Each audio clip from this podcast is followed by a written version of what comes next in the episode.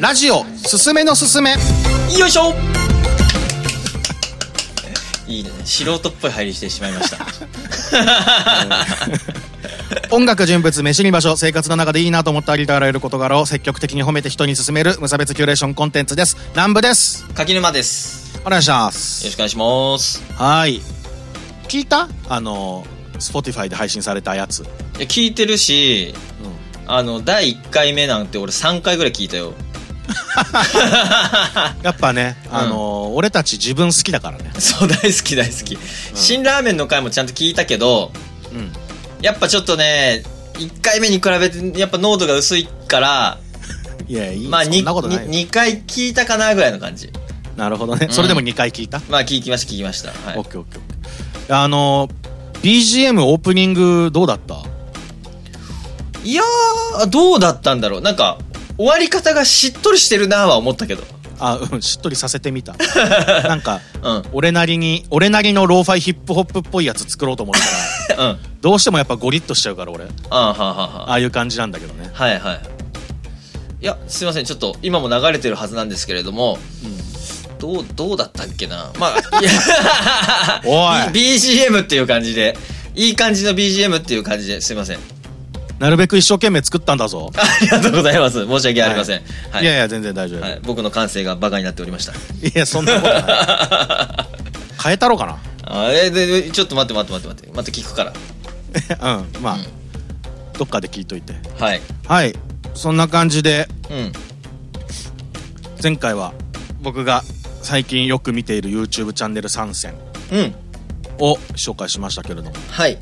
柿沼くん今回今回は柿沼くんのターンということでよはい、よろしくお願いします。ろしくですはい。じゃあ今回あもう行っちゃう行っちゃっていいいっちゃっていいっすよ。 ?OK じゃあ今回柿沼くんが紹介してくれるのは何ですかはい、今回僕が紹介するのは、シュミュレーション仮説です。シュミレーション仮説ときたかはい。まあね、これ本当に入り口の入り口で、うんとんでもない、あの、出口はすごい深いので、多分今日僕、めちゃくちゃ間違ったことをこれからめずっと話し続けると思うんですけれ ども、やっぱこれ入り口としてね、面白そうだなと思ったらこれで調べてもらってって、あ、本当の意味はそういう意味なんだとか、あ、そうなってるんだとか、新たに皆さんでこう発見してもらいたいんですけれども、なるほどねはい。じゃあもう本当にただの入り口としてうん。そういうのあんだへえ面白いって思ってもらいたいそうですね。それぐらいじゃないと僕の口からも語れることがないので、いやもうそ そんなんでも語ろう、はい。俺も全然知らんよそのあれあのー、えー、なんだっけうわー忘れちゃったマトリックスみたいなそうそうそうそう、シミュレーション理論とも言うし、シミュレーション仮説理論とか、なんか、なんか言うのかな合ってんのかなって感じ。それすらも危ういです、僕今。マトリックスと か、うんあとリングとかそうです、そうです。まさにリングですね、どっちかっていうと。あどっちかっていうとリングなのリングの話ですね。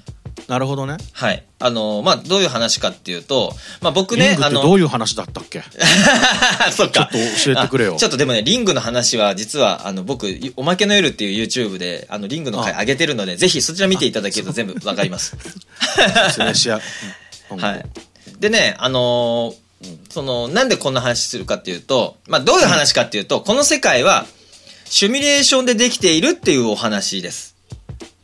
またまたこれはシュミュレーション理論。で、うんまあ、なんでそんな話するかっていうと、まあ、前段で、僕ね、あの、すごい疲れた時に、うんあのーもう疲れてもう本当に美味しいもの食べたいな、みたいなノリで、うんあの、消費するものっていうのが大体2つあって、はいはいはいそれがお笑いと、うんあの、こういう SF 的な 科学の話。 あー確かに柿沼昔からお笑いと SF だった な本当 そう。もう朝まで、うんああの、ポイズンガールバンドの漫才見るとか、なんか、そうやって、その、ただただ本当に好きなものをただずっとぼーっと見る時間みたいなのが、年にね、3回ぐらい訪れるんですけど、 あー充電ね充電充充電が切れ、うん切れちゃった時に。うんで、わそかるのわかる、たまに、それが大体笑いなんだけど、僕あの、うんアインシュタインの相対性理論とか、面白いじゃん。うん、そうだね。面白い。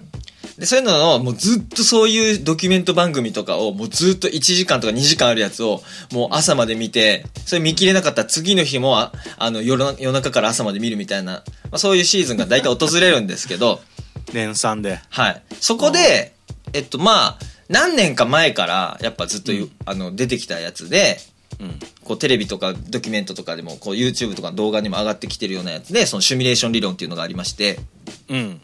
これ、ちょっと、あの、すげえ簡単に言うと、この世界は、んゲームみたいなものでできているっていう、ああ。はい。っていう世界が、えー、まあ、しかもこれが、ほぼほぼそうだろうと言われているんですね、現段階で。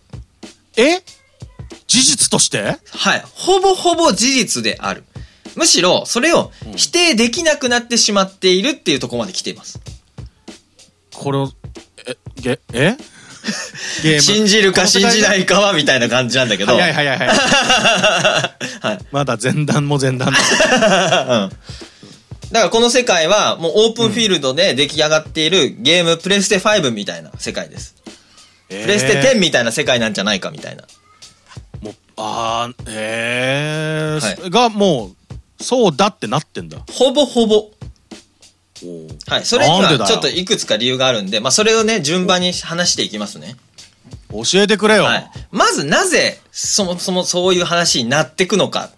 一番はいはいはい元をたどっていくと、やっぱアインシュタインの相対性理論の話からなってくるんですね。うんうんうんで、相対性理論っていうのは、まあ、その重力っていうものをものすごく突き詰めて、あの、あの、アインシュタインっていうのは解き明かしていくんですよ。で、このアインシュタインっていうのは、要はこの世界、この宇宙を形成している何か真理があるはずだと。その神のうん、神の手みたいな。この神の意志。神のが作り出したこの世界には真理があるはずだ。ということで導き出したのが相対性理論なんですよ。ていうか重力の計算式かな。うんで、その先に相対性理論みたいなのがありまして、紐宇宙みたいなそうです、そうです、そうそう。で、そのもっと先に、え紐宇宙の理話とかになってくるんですけど、いああごめんごめんごめん、うん、や、まあ、紐宇宙までは今日は行きません。まず、アインシュタインのこの相対性理論の話からなってくるんですけど、ああもうそれをざっくり聞かせてもらえるだけでも嬉しいよ、俺はまあ、超簡単に言うと、やっぱ光の速度のみが、光のみが絶対唯一の尺度であって、それ以外は相対性であるっていうことなんですけど、これは、まず、光の速さのみが絶対だから、光の速さっていうのは絶対に変わらないんですよ。なるほどはい。で、だから光の速さに近づけば近づくほど時空が歪んでいくんですよね。時間の方が歪んでいく。だから光の速さっていうのは絶対だから、うん例えば、車でさ、あのー向こうから来る車50キロ、うんこっちから走る車50キロとかうんして、こっちの車から向こうの車の速度を測ったら、あの、相対的に100キロに感じるってそうだね思いますよね。思いますはい。だけど、これが光の速度だった場合、うんこの数値がどんな状況下でも変わらないって。えで、意味がわかんないでしょうんでもそうなんですよ。で、これを使って、あの、だから光の時間に進めていけば進めていくほど、そのタイムスリップの理論とか、その時間の方が、実は絶対じゃないっていう。なるなるほどと言えるぐらい俺今理解できてるんだろう かそっか、ごめん。じゃあ、もうちょい噛み砕くと、速度って、じうん時間と移動距離の関係でしょそうだね ?1 秒後、10キロ進んでたらとか、1時間後に、あ、1時間後に、そう、100キロ進んでたら時速100キロじゃないですか。はいそうですはい。でも、これが、えっと、で、さっき言った、こう、相対的に、こう、む、お互いに、こう、速さが、あこう、自分が前に50キロ、えー、後ろに50キロ走ってる車とかだと、うん相対的に、そう、時速100キロになったりするんだけど、まあ、観測してる本体自体うにん属性が乗ってるからってことだよね。そうそうそう、そう。うんでしょそうすると、100キロ離れるから、1時間後には。うん。そうすると、い時速100キロになるじゃないですか。はい。でも、その100の方は絶対に動かないんですよ。この光の速度に対しては。なるほど。例えば向こうこっちが50キロで動いてるで向こうは80キロで動いてるで相対的に言うと、本当は130キロになるはずじゃないですか。そうですよね。ね。でも、100は動かないんですよ。ああってことは、時間が伸びてるよねっていう。か、時間が縮まってるよねっていうことになってくの。だから俺らっなるほどてね、時間が絶対だと思ってるじゃん。うん、わかる割とそう思ってるよん。時間は絶対動かなくって、うんそれに対して速度が速いか遅いかで移動距離も変わるじゃんって思ってたんだけど、うん、光だけは、速度が絶対だから、うん、その速度が、えっと、一あその、10秒間の速度なのか、その、な、その、時間の方がどんどん歪んでっちゃうっていうのが、あの、こう、不思議なことに、あの相対性理論なんですよ。まあ、意味がわかんないですよね。まあ不思議ってことだね不思議ってことです。これねで、もまあなんとなく、まあ、そういうことなんだってもう飲み込まないと進まんよってことでしょ、そうです、そうです。うん、はい。飲み込みますあこれが、で、これが、アインシュタインが考えた相対性理論です。で、重力がありまして、うんその重さとか速さとかがあって、物理法則があって、地球には、あーち地球との周りには惑星が回っていて、この宇宙があって、宇宙には光が走り続けていると。こういう世界観を、あの、解き明かしたのがアインシュタインなんですよ。なるほど、はい。だから重力を見つ、重力について研究していったがゆえに、うん、あの、その、例えばブラックホールの存在とかその先にもあるし、なるほどうん。あの、きょあの距離の、その、何億光年で、あの、その、惑星っていうのはどういうふうにこう地球の周りを回ってるかとか、うんうん。そういうのを解き明かしていったわけですよ。つまり神はどうやってこの世界を作っていったのかっていうのを解き明かしていったのがアインシュタインなわけ。うーんはい。で、こっからさらに面白くて、こっからさらにはい。どんどん行きますよ。ね、なん行っでちゃうそのシミュレーション理論に行くかをもうめちゃくちゃぶっ飛ばしていくんですけど、はいえっ、と、次が、うん実はそれは、大体の物理世界には、この、アインシュタインの考える、あの、この物理法則が適用されるんです。え例外があるってこと例外があるんです。おうそれは、はい原子、分子、陽子とか電子の世界、超ミクロの世界超ミクロの世界は、一切このルールが適用されません。なんでだよ意味がわかんないんでし ょだええってう、ん分子とか電子とか陽子ってこの世界全てを構成してるものじゃないんですかって思いませんかそうだよねうん。そうだよそうなのよ。そうそ聞れいてるよ俺は、はい。そう、俺もそう勉強してきました。うんだけど、これは量子力学って言って、そっちの世界では、一切このアインシュタインのあ解き明かしたこの物理法則、一切適用されません。で、これはアインシュタインも、そんなわけないって言って死ぬまで認めなかったんですけど。おおなるほど、はいアインシュタインは絶対この神の数式があるはずだっていう。あで、見つけたわけだし、この世界宇宙解き明かしてるし、うんさっき言ったその光の法則、さっき時空が歪んでるって言ったじゃないですか。あうんこのリこの計算の数式が当てはめられて作ってるのが、あの、カーナビだったりするんですね。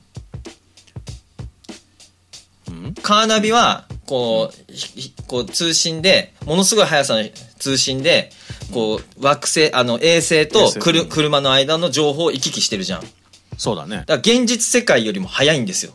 時空が。その情報が。そそう。そう考えてみたらそうかそう。だから、そうなると、あの、カーナビっていうのは常に何秒か、その、 相対性理論のげ数式を当てはめて、うん何秒かずれて情報を常にこっちで、あの、行き来してるらしいよ。いやーそそっかそう確かにそうだね早すぎるよね衛星とうん地上を通信してると考えると、そう。めっちゃ早いのよ、情報の伝達が。だからその分時空は歪んでる。その情報が通ってる時空は俺たちと同じ時間軸で生きてないっていうのがあるから、その計算式当てはめて実際にカーナビ作られてるっていうように、現実に相対性理論、このアインシュタインが解き明かしたものは、現実世界あるわけですよ。うん、なのにこれが陽子の世界だと、これが一切適用しない。で、意味がわからないんだけど、はいはい。こっから、とん、ことん意味がわかんなくなっていくんで、皆さん理解できません。あもう理解できないことをはい。ご了承くださいご了承ください。はい。お願いします。僕なりに面白いなと思っている話をただするだけなんですけど、はい量子とか量子の世界っていう、あの、その電子の世界っていうのは、うんあの、なんていうの、さっき言った重力とか、もっと言ったら上下とか、うん。あの光の速度とかそういったものが、全くその計算で何にもわかんないんだって。何も観測できない。うん。で、有名な、これ実験があって、うんこうスリ、スリットの実験があるんですけど、あー、なんか、うん、うん。はい。うん、ちょっとごめん、ラジオで説明するの難しいんだけど、まあ、紙に、うん。あの、縦に、あの、で、電す、電気のコードの、あの、で、電線をつけるあの、2本の縦、縦のさ、コードぶっ刺すうん。口あるじゃん、2本の。コンセントコンセント、そうそうそう。コンセントあの、ごめんコンセント言おうとしてた。うん。 そう、ごめうんん、コンコンセントの口あるじゃん。あんな感じで縦に2本のスリットがあるところに、うん。例えば何でもいいけど、あのーこう、なんだろうな、大量の粒をバーって出すとするじゃない。そうだね。んそうすると奥の壁にどういったものがくっつくかっていうと、うん。そのスリットをすり抜けた2本の縦筋ができると。そうだよね。ね、普通に考えたら。そう例えばイメージ、色付きの何かをぶん投げたらさ、奥にはビチャッつってさ、2個の縦線ができるじゃないですか。うん。でそうも、だね。光のうん、光をそこに映写するとどうなるかっていうと、うん。光って波の性質が持ってるんで、うん。まっすぐにただただすり抜けていかないんですよ。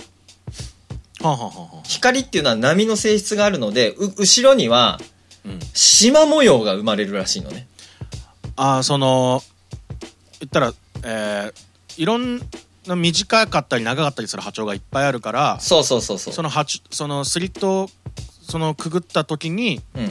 そのわーってこうそのスリットが縦にこうわーってあ横かわーってこう、映されるってことだそうそうそうそう。それで、なんかそう波が抜けた後も干渉し合うから、まっすぐあーになるほど進んでないってこと。実は光っていうのは。うんうんで、こう、わーって干渉し合って、うんあの、波、縦の縞模様が生まれるのね、後ろに。まあ、その時点で不思議じゃない。不思議そうなんだ。なんか、こう、光を当てた後ろにシンプルに影ができるもんだと思うけど、実はできないっていう。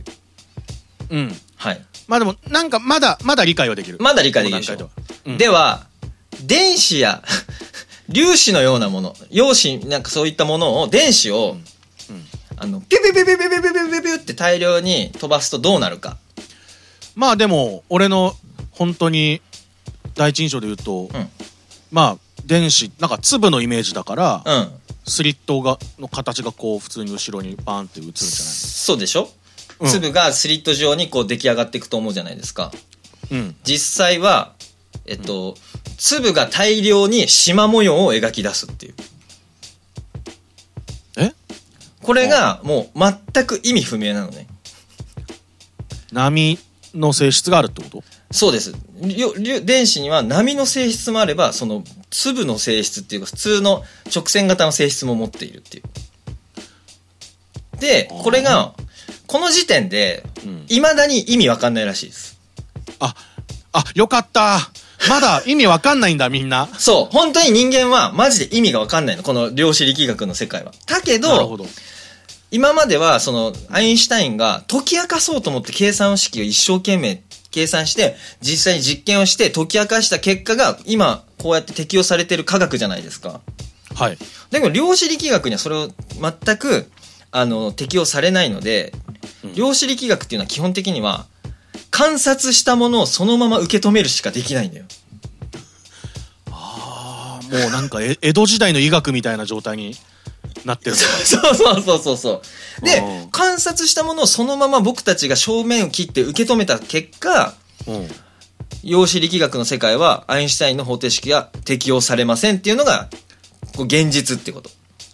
へえで、この次の実験があって、ここからがシミュレーション理論につながる話になります。あもうなるほどはいはい。では、はいなぜ波状になってしまったのかを観察したいと。はいいつこの電子はそそういう動きに切り替わったのかを観察したいとして、そうだよね。だかはらい粒である状態と波である状態が、うん。そのなんか切り替わってんだったら、こうパッてなるところ見たいよね。見たいでしょそうん。う。ということで、科学者がこのスリットのところにカメラを置いて観察するんですよ。はい。そしたらどういう現象が起きたと思いますかえーいやまあだからなんかあこうつぶつぶくんが、うん。うわーっつって言ってうわスリットだっつってビヨーンって波みたいにうん。なんか変わるとかかなこれ は、まあ普通そう思うでしょうんみんなそれを瞬間を見たくて置き置いたところ、はいカメラを置くと、うんなぜか波の性質が現れないんです。あごめん絶句しちゃ ったえつまりどういうことかっていうと、粒は観察され、人間に観察されてると、粒の体を保つんです。なるほどねそあちょっと俺ピンときたよう。来たあ言わない方がいいかあ いや、いや、言っていいよ。どうす、どうでいしょうやなんかだから、うん。オープンフィールド系のゲームでそうそうそう。うん。奥の方にある遠くの風景うは、ん。動いてるようだけれどもうん。そういうような背景みたいな風になっててで近づいていくと実態を伴ったプログラムになっていくみたいそな、うそうそう。そう。そういうこと。すごいね。よくそこまで言ったね。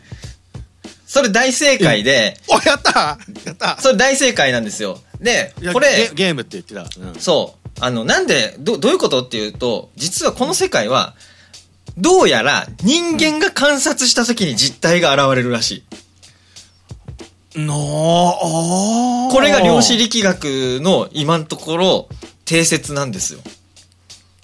うんうん人間が観察した時のみ、アインシュタインの法則が適用されるってこと。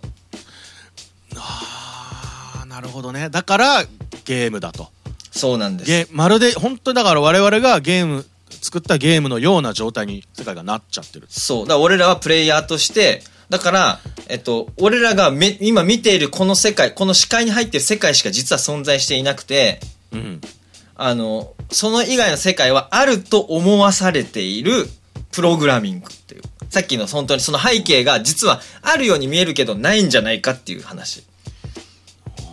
だからこの科学自体もそう。アインシュタインはそういう風に物理の法則を解き明かしていったけど、それ自体が俺らが見せられている法則でしかないっていう。その結果がさっきの光の速さの問題で、はい光の速さが絶対って何それっていうシンプルな問いに対して誰も答えられずにいたんですけど、うんこのシミュレーション理論が入ってからある人がこう考えたわけああつまりあのスペックの問題ねなあ なるほどこの世界のスペック容量の限界が光の速度なんだってなるほどだから光の速度まで物事が行こうとすると駒落ちするような感じ処理能力を超えていくっていうちょっとドキドキしてきたんだけど面白い そうそう、面白いでしょうんうんで、さリ、リアルっていうのは、観察者が観察したもののみがリアルっていうか、うんその人間が認識したもののみがリアルとして目の前に現れるんだけど、うんえっと、どうもそれ以外は存在すらしない可能性がありますねっていうのがシミュレーション理論。なるほどはい。だから僕ら宇宙が銀河系でとか、すごい知ってるじゃん、いろんなこと。知ってる全部、そういう風に作られているように思わされている世界観で生きているだけかもしれない。あーだプログラマーの存在もちらついてくるしそあとでも俺がホッとしたのは、う。うん。それ見れてよかったっていうかうん。 NPC じゃなくてよかったなってすごい思 ったああ、はあ、はあ、はあ、はあ。プレイヤーだから見れてるわけでしょそれをそうそうそうそう。 NPC だったらうん。 そこもうわからないから、うん多分てかもうそれごとその消えてゆくわけじゃんその必要ない背景の時に、うん、うん。だからよかったって思ったなるほどね。で、これが、さっき言った、ほぼほぼそうらしいっていうのがなんで言えるかっていうと、それには一個、理論があって、うんあのーどういう理論かっていうと、えっ、と、今、この爆発的に科学力、人間の技術が進歩していますと。はいはい、もう本当になんていうのグイーンってこう曲線がさグイーンってなあ反り上がってるわけですよね科学のこう進歩っていうのが。うんでこれがこのままいってった時に人間はどうもシミュレーションとしてこの世界に近しいものを多分作れる。それが人間じゃなくても。おそらく科学のこの先にシミュレーション的なものが作れるだろうっていうところがまず大前提としてほぼ確定的だっていうところからえー始まってます。そうなった時に仮説が3つあると。はい。人間はそれ、あ、その種族はそれを作ることができなかった。かしか、何かしらの原因でそこまでたどり着けないであろう。一個。うんもう一個。一個。うんえーその種族はその技術までたどり着いたとしても、何かしらの理由でそのシミュレーションにスイッチを入れなかったであろう。うんで、もう一個。この世界はシミュレーションであるっていう。つまりそのシミュレーションを作った種族はシミュレーションを稼働させたであろう。この三つが、あなった時に、大体の可能性として、じゃあシミュレーション動いてるよねって。あってなったら、じゃあこの世界が俺たちが何層目かのシミュレーションの可能性はめちゃくちゃ高いよねっていう。ーなるほど。俺らがこの先もし作れたとし、もし作れてしまった時点で、この世界がシミュレーションじゃないって言い切る方が圧倒的に難しいっていう。そうね。そう。っなているほうど。面白い、面白いでしょうん。いやー、クラクラしてくるね。クラクラしてくるでしょそう、うんやばいよね。ここれは。う、いろんな価値観がぶっ壊されるような感覚ね。うん。でも、じゃあ、俺らはプログラミングなんですかって話になってくると、うん。でもそういうのって結局 DNA の話とかいくらでも実は俺らって論じてきたじゃない。それは神もそうじゃない。うん。僕らの運命って決まってるんですか僕今この紅茶飲みながら喋ってますけど、え、この今この瞬間もプログラムされた運命なんですかうん。僕たちの自由意志っていうのはいつからあって最初からないものなんですかっていうのは実はもう何千年と実は論じられていく命題じゃない。そうだね。で、じ、それなんだよね、結局は。でそうなった時に、今僕らはどういうシミュレーションなんなんだろうと。もしかしたら、忘れられたシミュレーションもかもしれない。ああ、もう、ほう、お機嫌になっちゃってる。そうそう。ただただ、もう。うん。走ってるだけの。そうそう、神は死んでるかもしれない。あ今もこの時間も観察されてるかもしれない。ーうん。でも、あの、僕たちが、じゃあどういうシミュレーションかって言ったら、もしかしたら、全部運命づけられたプログラミングかもしれないし、うん。その、シミュレーションとしてある、あらゆるパラメーターを作った状態で自動生成されていくタイプのシミュレーションかもしれない。なるほど。うん。で、そこら辺もわかんない、わけはわかんないわけ、別にまあ。まあね。だから、うんその、今だ、AI が絵描くとかいう話もあるけれども、うんそのプログラミング自体がプログラマーの管理しきれないぐらいアウトオブコントロールな状態になってる可能性だってあるし、そうそうそうそうそう。ってことだよね。うん。うん。で、そうすると、じゃあ、もしかしたら、神いるんじゃね説。まあ、神と呼べるに値する存在がね、そうそうそうそうそう。うんまあ、神すら死んでしまっている可能性もあるっていうね。創造主がね。うん。っていうのがあって、僕、僕はこの、面白いなっていう。面白いもうめちゃくちゃ導入だし、本当はもっと科学的に、細かい、量子力学とかね、アインシュタインの話とかも、本当はもっとめちゃくちゃ細かい話なんだろうけど、うんまあ、すげえざっくり文系的な解釈で言うと、そういう話になっていくっていう。確かにでもそう思うと例えばいわゆるパラレルワールドであったりとか、うん。なんかいろいろななんかその SF 的なうん。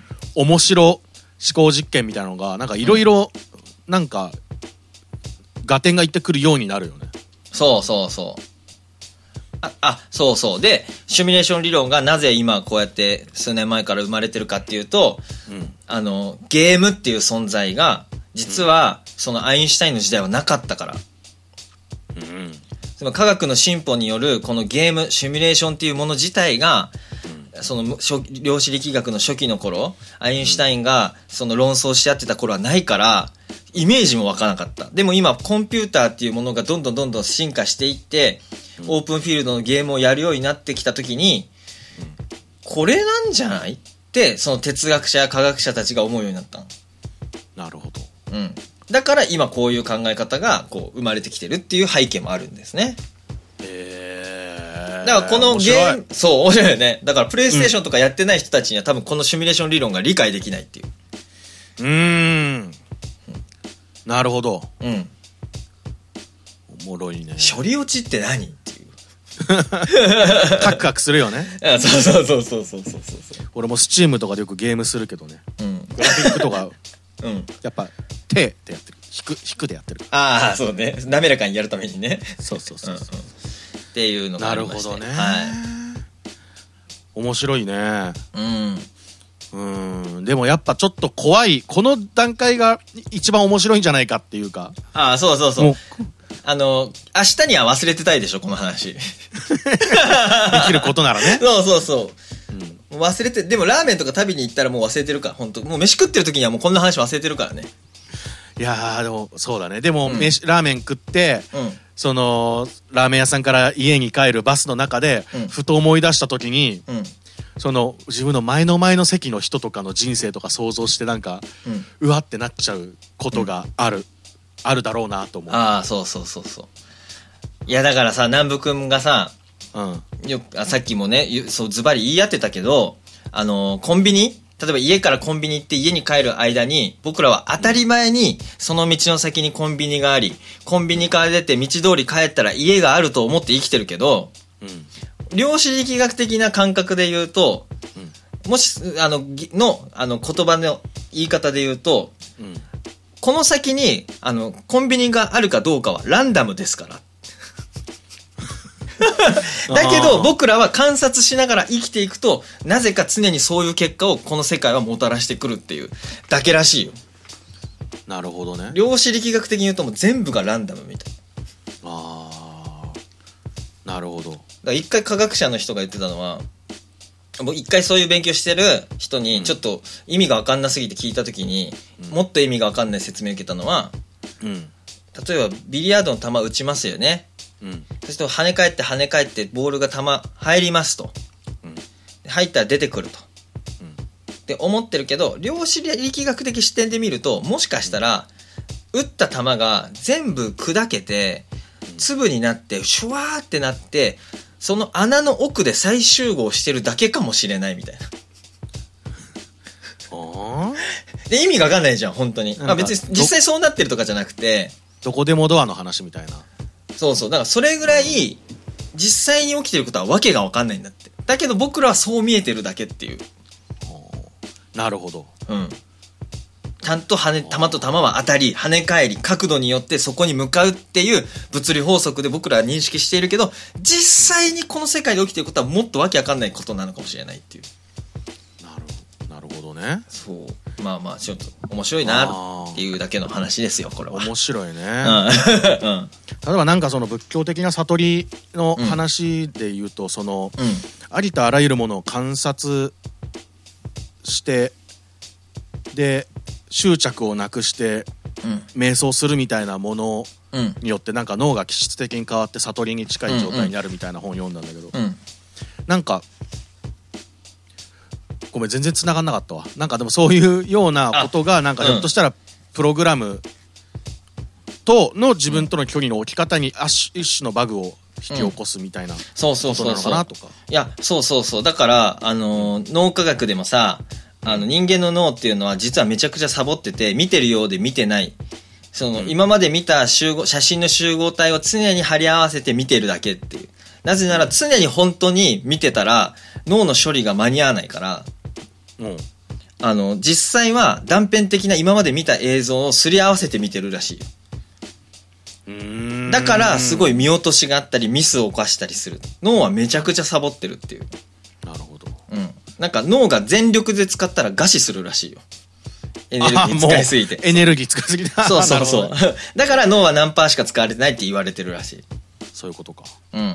なるほどだから、ほほそもそも俺らがこう認識しているこのビジュビジュアル自体がかなり脳がサボったものを俺らは見せられてるし、っていう。あだからさっき言ったその悟りじゃないけど、ゲシュタルト崩壊じゃん。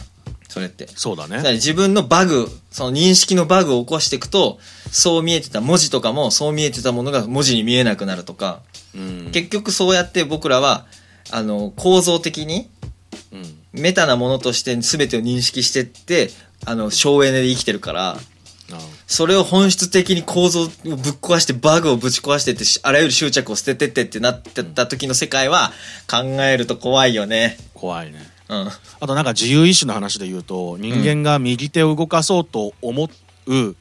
その0.0数秒前にすでに脳は右手を動かすという信号を発しているみたいなへえ。話を見たことあってだからもう思うよりも先に脳が動いてるってどういうことだよみたいなそうだね。